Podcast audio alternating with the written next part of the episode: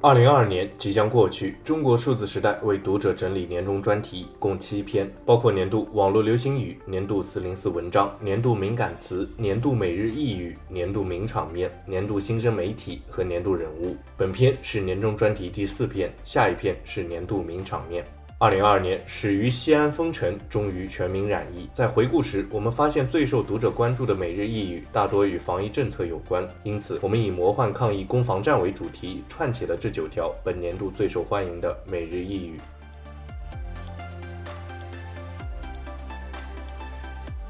一，看到有人说要严惩那些鼓吹开放的人，非常有趣。他们很明白，那些决定开放的人是惹不起的。在中国多地爆发反封控示威潮之后，十二月初，中国政府开始了一百八十度急转弯，公布新十条，实质上放弃了动态清零政策。而就在几天前，新华社才刚发表三连评，称要坚定不移贯彻动态清零总方针。如果不管防、放松治，老年人、儿童等人群身体健康将受到严重威胁，并称越是形势严峻复杂，越要保持战略定力。我们的防疫政策是经得起历史检验的，我们的防疫政策是科学有效的。没有人预料到中国的防疫政策会在完全没有过渡和准备期的情况下发生如此急速的转变。除了中国的防疫专家之外，几乎所有人都对这场突如其来的巨变感到措手不及。在接下来的一两周之内，中国出现了大规模的疫情感染，殡仪馆和火葬场外大排长队。据台湾中央社报道，一份网传中国国家卫健委昨天的会议纪要显示，根据估算，中国二十日单日新增感染人数直逼三千七百万人，并且逐日增加。十二月一日至二二十日累计感染已达二点四八亿人，占总人口的百分之十七点五六。面对激进的感染人数，清零政策的支持者没有选择将矛头指向决策者，而是将此前反对清零政策的共存派视为罪魁祸首，指责唐匪要对现在的形势负责。北京从严格的动态清零一夜之间转向自生自灭的躺平政策，一时全中国遍地是阳，百姓看病难、买药难、好话难。愤怒与无奈之下呢，习近平二零二零年三月三十一号的“该管起来就能够迅速管起来，该放开又能够有序的放开，收放自如啊，进退于如”。这是一种能力的视频讲话，被网友翻出来热议。有人点评说：“习啊，这个讲话呢，真是哭笑不得。”二，当你跟他讲民主时，他就跟你讲科学了。没有人知道为什么中国突然调整防疫政策。尽管卫健委专家称政策调整是主动优化，而不是被动的，但据《纽约时报》报道，习近平显然是看到了反封控示威潮，并在与欧洲理事会主席米歇尔的会见中称，邪恶势力企图利用感到不满的学生来破坏中国的稳定。另外，据《南华早报》报道，习近平也在与米歇尔的会谈中谈到了奥米克戎的毒性较弱，为进一步放开开辟了道路。根据目前的公开报道，可以判断出防疫政策的急转应该是出于习近平的旨意，否则难以解释为什么新华社就在几天前还在高调鼓吹坚持动态清零，中国的防疫专家们几天后就打倒了昨天的我，纷纷鼓吹奥米克戎致病力明显下降。而在所有的乱象中，也可以看到几乎所有人都在等待北京一男子的决断。今天他觉得动态清零好，就坚持的动态清零不动摇；明天他认为奥米克戎毒性较弱，那么就不需要任何过渡和准备期。而进行一场最彻底、野蛮的放开。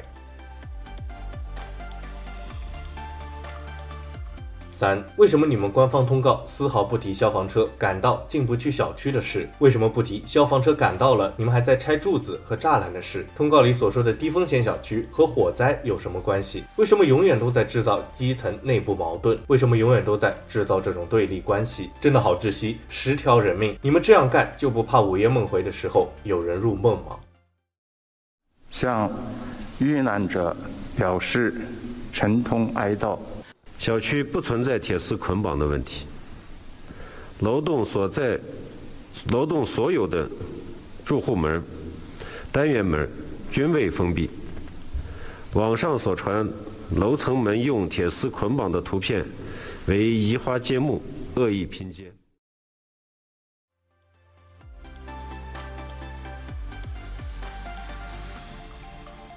直接引发白纸运动的是乌鲁木齐大火，而以上则是愤怒的网民对官方通告的质疑。十一月二十四日晚，乌鲁木齐市吉祥苑小区发生一起严重的火灾，造成十人死亡、九人受伤。火灾是在七点四十九分发生的，而直到十点三十五分才被扑灭。为什么一起普通的火灾将近三个小时才被扑灭？不少网友认为，严格的风控直接阻碍了救援，而救援时间的延误直接导致了大量人员的伤亡。中国网民纷纷在网上表示谴责和抗议，而其后乌鲁木齐官方的新闻发布会则更是火上浇油。官方通报称，吉祥苑小区是疫情低风险区，居民可下楼活动，而真实情况并非如此。有人晒出吉祥苑小区居委会的微信截图，截图显示，接疾控部门通知，本小区核酸采样出现混管阳性，自现在起实行静默三天管理，期间所有居民不得出家门，做到足不出户，所有单元门上封条。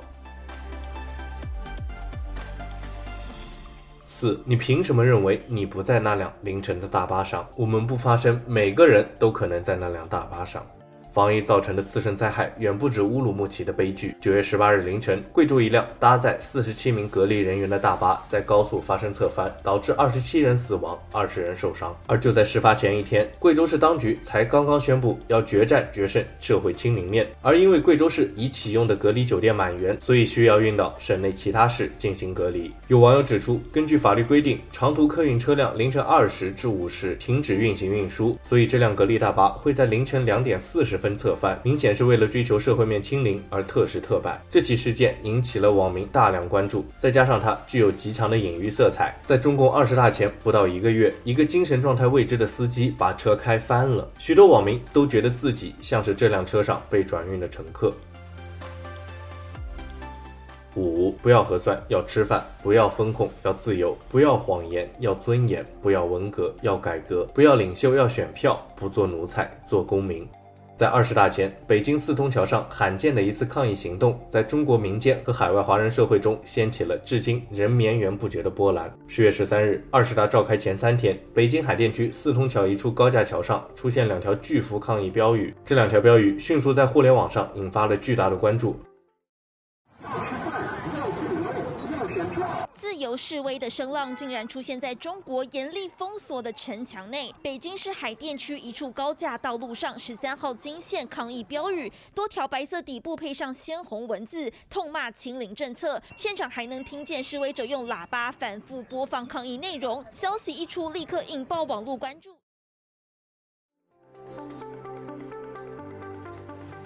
人们将抗议者彭载舟称为“四通桥勇士”、“四通桥义士”。有媒体报道称，这是六四事件以来北京街头首次出现直接挑战中共政权的横幅标语。而这次抗议行动也将矛头直指最高领袖习近平，在中共建政后的历史上也极为罕见。由于在墙内无法直接说出事件，不少网民都用“我看见了”、“勇敢的人”、“祝你平安”等发言，或转发与四通桥相关的歌曲的方式，隐晦地表达支持。六，你等他道歉，他等你感恩。六月一日，上海解封。六月二十五日，上海市委书记李强就宣布我们打赢了大上海保卫战。虽然没有人知道这一切是为了保卫什么，但他们永远是从胜利走向胜利。这两个月里，有许多有基础病的人因为得不到及时就医而去世，也有人忍受不了无休止的封控而选择自杀，更多的人饱受着饥饿和核酸的双重折磨。这个中国最发达的城市，在荒唐的政令面前，沦为了一座炼狱。西，西安让我们看到了私有经济退出市场后的样子。干部大院的食物供应充足，另外有钱的能买到四百多一小箱的白菜、萝卜、土豆，有点食物的一天吃一餐，没食物的想出门找吃的被拦住暴揍一顿，夜晚还要你亮灯唱颂歌，不然第二天不给你配菜。类似的防疫次生灾难不单单在上海出现，西安封城就是一例。去年十二月二十三日，西安宣布紧急封城，由于没有提前做好相应的配套措施，封城不久后便出现了严重的物资短缺问题。许多市民反映买菜难、吃饭难，需要在饥饿中跨年。一位居民出小区买馒头，却被工作人员抢夺手机并被群殴；另一位居民因翻墙出去买吃的而被志愿者惩罚，对镜头做检讨。与此同时，官员等特权阶层却可以仍在封控中享有充足的食物供给。八，小事整明星，大事捅日本，内怨资本家，外恨漂亮国。在人们对防疫政策普遍感到疲惫和愤怒的时候，微博热搜和舆论报道的焦点就总是被一些娱乐新闻或带有民族主义情绪的新闻所占据，人为制造出另一个舆论焦点，用来转移人们的注意力。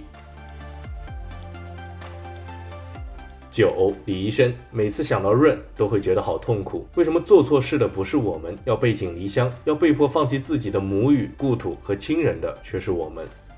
面对防疫政策，不少年轻人都在考虑润不润这个问题。这一批想要润出去的人，有很多不像以往的移民那样，目的是为了追求更多的财富或更好的生活质量，而更多的是出于一种对习近平连任下中国前景的悲观，希望自己或自己的下一代活得有作为人的起码的尊严，财产也受到基本的保护。因此，润的目的地不仅包括美国、欧洲、澳大利亚、加拿大这样的发达国家，而像泰国、马来西亚、希腊、塞浦路斯等国家。也成为很多人的选择。